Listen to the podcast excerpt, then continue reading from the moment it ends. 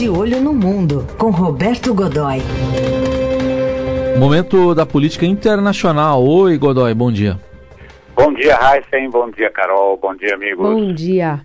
Godoy, queria que você comentasse essa retirada aí brasileira de diplomatas e funcionários lá da embaixada em Caracas. É um sinal claro de rompimento?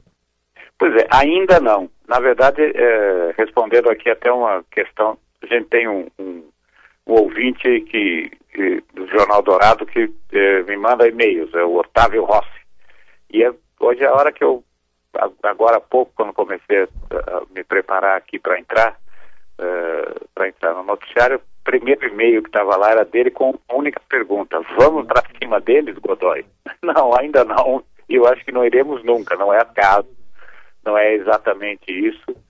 E entre, entre outros motivos, muitos outros motivos, há um fundamental que é o seguinte: fazer guerra é uma coisa muito cara, a gente não tem dinheiro para nada, não vai ter dinheiro para fazer guerra. Né? Então, esse tipo de limite, de situação de crise, de crise extrema, esqueça, não é por aí. Agora, de um, de um ponto de vista diplomático, é realmente uma coisa muito complicada, porque, é, na verdade, a deterioração das relações entre Brasil e Venezuela já vinha vindo de algum tempo, uh, desde a administração do, do presidente Michel Temer. As coisas se agravaram quando o Temer lá, aí lá para meados de, de, do segundo semestre de 2017, uh, eh, apoiou a saída uh, da, da, do, da saída da Venezuela do Mercosul. Ou seja, o, os outros integrantes do Mercosul uh, Argentina, Uruguai, Paraguai e, e o Brasil, né, uh, colocaram, decidiram que a, a, Venezuela não tinha nada a ver, não tinha nada a fazer no Mercosul e ela foi retirada. A partir daí, as relações que já vinham ficando tensas desde o fim da administração dos presidentes do PT, da presidente Dilma, por último, entrou numa, numa espiral para baixo, seríssima, né? E, e, e, aí chegou um ponto é, quando o presidente Bolsonaro é, reconheceu o Juan Guaidó, o alto, o autoproclamado presidente, que é um líder, um, um líder legislativo, enfim, é, e que se declarou presidente, tem apoio, muito apoio já a essa altura.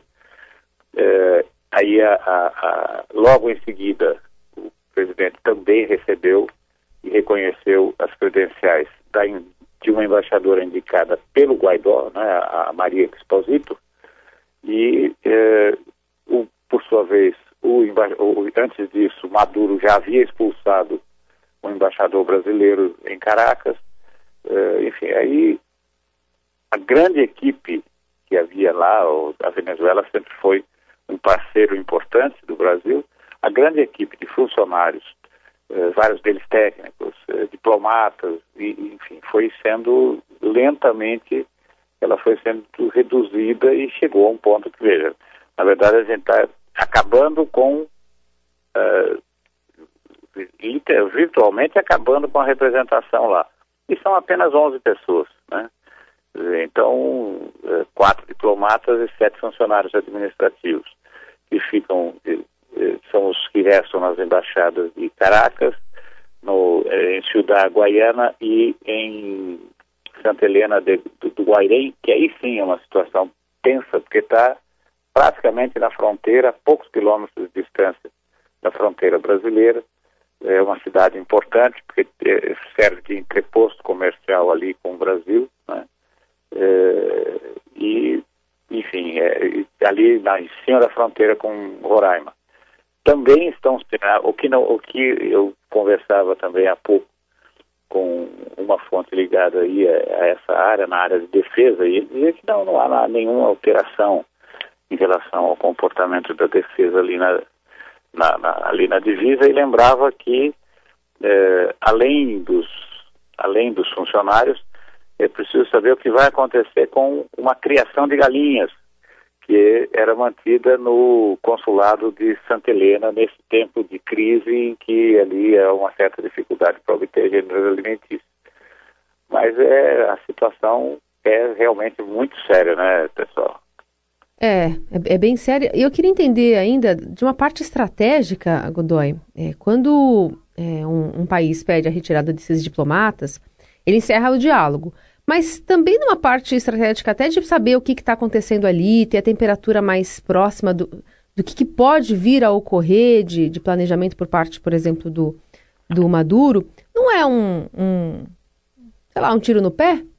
É verdade, você tem razão. É um contrassenso você Agora, a gente não pode esquecer que eh, esse, digamos, esse esvaziamento, né, essa remoção, primeiro não se dará tão rapidamente assim. Os diplomatas acreditam que seja um processo que tem um, um valor simbólico, né?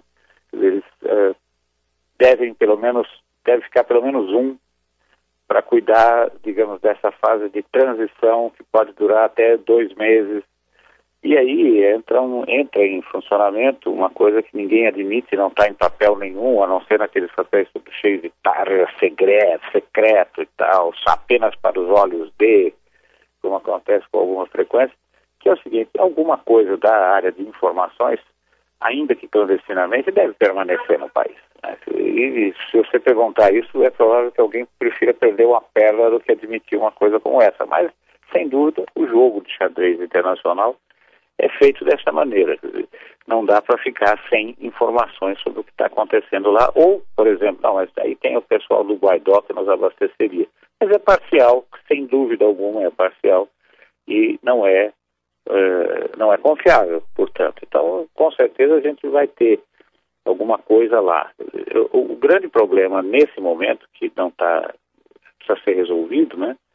é a questão da energia elétrica para Roraima. A gente eh, ainda compra alguma, alguma energia de lá, embora tenha sido, tenham sido ativadas as termoelétricas né, aqui no Brasil, que custa caro para caramba. Por exemplo, o último número, que, o último número disponível indica que até eh, setembro, outubro do ano passado, mais ou menos, a gente havia gasto cerca de entre 280 e 290 milhões de reais para ativar as termoelétricas. No, eh, se eh, comprando a energia que vinha da, fornecida pela Venezuela, isso teria custado 100 milhões a menos, ou seja, cerca de 170 milhões.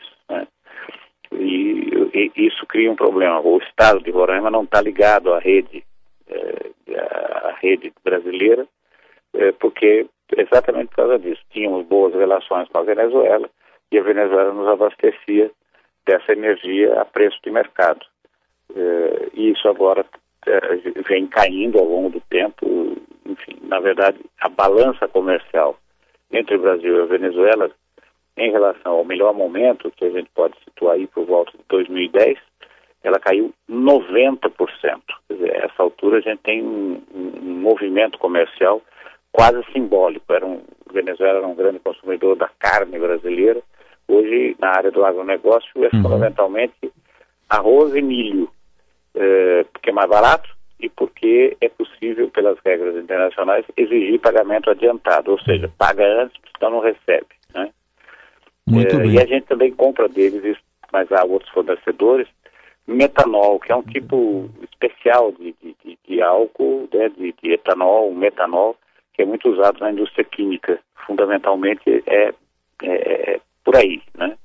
E, então, é, é, não há um, um, grande prejuízo desse ponto de vista, a não ser essa grande preocupação, Sim. a não ser essa preocupação com a, a, o fornecimento de energia, né, Carol? Uhum. Agora, é. a grande questão é como é que vai ser essa ruptura, se houver uma ruptura, como é que vai ser? O rito determina que seja feito um comunicado pela, pelo Ministério das, das Relações Exteriores e pelo presidente, pela presidência da República ao Congresso informando o rompimento de relações. Enquanto isso não for feito, uh, não existe o processo, né? Quer dizer, ou seja, ele está limitado ao, um, ao estágio anterior, um degrau, um degrau por baixo que é a, a, o fechamento da, da, da, representação diplomática, ou encerramento, ou, ou remoção de funcionários, por assim dizer, e de diplomatas, né? Então, é, o, que, o que se sabe, o que eu, eu fiquei sabendo também, é que ao longo dos últimos dois meses houve uma intensa transferência de, enfim, aquela coisa que a gente vê muito em filme, rasga papel, tritura, manda papel para fora, esvazia computador, essa coisa toda, já indicando uhum. o que vinha por aí, agora está concluído, né? Aí a análise do Roberto Godoy, que volta na segunda-feira, o Jornal Dourado. Godoy, bom fim de semana. Ah, lá, não podemos esquecer uma coisa, que a gente está abrigando aqui no Brasil, como asilados, cinco oficiais eh, das Forças Armadas Verdade. venezuelanas que eh, atacaram um posto, um destacamento militar em, em no, estado de Bolívar, né? E levaram um arsenal que, tudo bem, é um arsenal removido ali, é, padrão traficante do Rio de Janeiro, né? Fuzis, granadas, lançador de foguete, é, umas bazucas antigas e muita munição, essa coisa toda. É, enfim, é, ia fazer um baita sucesso na Rocinha, mas não é capaz de derrubar governo nenhum, né? Tá certo. Até segunda então, Godoy. Um grande abraço, até segunda.